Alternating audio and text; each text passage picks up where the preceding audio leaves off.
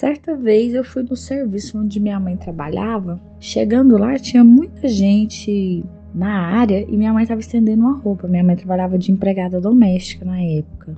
Quando eu olhei no rosto da minha mãe, a gente estava todo mundo lá conversando. Quando eu olhei para minha mãe estendendo a roupa, perto de um pé de, acho que de laranja, não sei, não me lembro qual era a fruta, que a gente olhou para ela, minha mãe tava com o rosto cheio de sangue, assim, sabe, assim, como se tivesse levado uma pedrada. Eu olhei e falei assim, mãe, que sangue é esse no seu rosto? Aí todo mundo que tava, acho que estavam umas cinco pessoas, quatro, cinco pessoas lá. Aí a gente pegou e foi olhar ela, ela lavou o rosto, não tinha nada, não tinha sinal de furo, não tinha nada, nada, nada. A gente pensou que ela podia ter esbarrado no, no na árvore que tinha lá perto, onde ela estava estendendo roupa, não tinha nada. A gente não sabe de onde que saiu aquele sangue. Depois desse acontecido, eu sempre gostei muito, quando era mais nova, de frequentar a igreja evangélica. Aí eu tinha uma amiga na época que a gente saía muito pros cultos. E teve um culto num, num setor afastado de onde que eu morava. E eu peguei e fui com ela, assim, meio que contrariada. No dia eu não queria ir, não. A gente foi em torno de umas 5, 6 pessoas. Aí chegando lá, a igreja pequenininha, só um cômodozinho pequenininho, cheio de, de banco, um calor. lembro desse dia como se fosse hoje. Um calor danado. Minha mãe foi aí, que minha mãe é muito assim, ela é muito cética.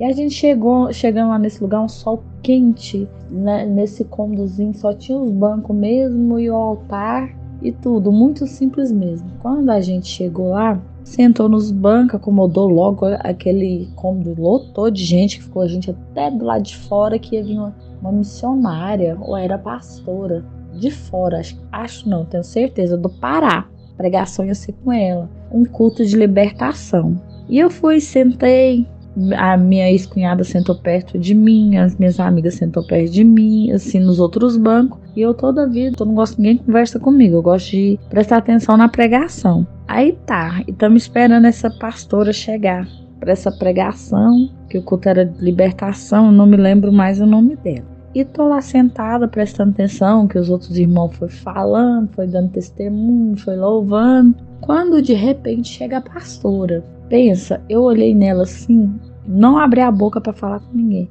Eu olhei ela entrando e pensei, mas Deus usa isso. Nem sei o que, que eu posso falar, o que, que aconteceu comigo nessa hora. Sabe assim, quando você olha pra pessoa e você duvida? Eu lembro até hoje, ela bem baixinha, do cabelo assim, para baixo da bunda, a roupa preta, a saia preta longa, uma blusa de manga comprida preta e aquele calor. E eu olhava e ela passou assim, veio para frente assim, lá pro altar para fazer a administração dela. E eu olhava nela, mas me incomodou tanto aquilo. Eu olhava nela e ficava, mas Deus usa isso? Deus usa ela? Sabe assim, o culto todinho esses pensamentos. Aí eles oraram, cantaram, louvaram, é, falaram em línguas estranhas. Aí é chamar quem quiser quisesse receber oração para ir lá na frente. Eu nunca gostei disso, mas assim, de ir na frente. Mas aí nesse dia a minha ex-cunhada me chamou: falou: não, vamos lá, a gente já veio até aqui, vamos lá receber oração. E aí tinha umas vizinhas minhas também que tinha ido: não, vamos lá receber oração. Eu peguei e fui. Na minha frente para receber oração foi minha mãe. Aí ela começou a orar para minha mãe e falou bem assim: Deus está me revelando que você estava num lugar que estava cheio de pessoas e ninguém entendeu o que aconteceu com você. Mas eu, eu, aquilo que aconteceu, aquele sangramento que teve na sua testa, que desceu para a sua face, foi para me mostrar para pessoas que estavam ali que eu sou Deus e eu te dei o livramento naquela hora, porque era de morte, é trabalho de macumbaria que estava sendo feito para você e eu te dei o livramento.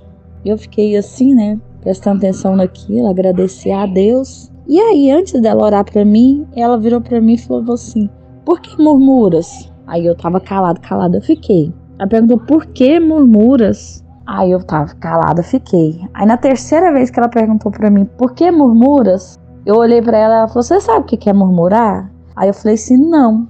Na época eu não sabia mesmo.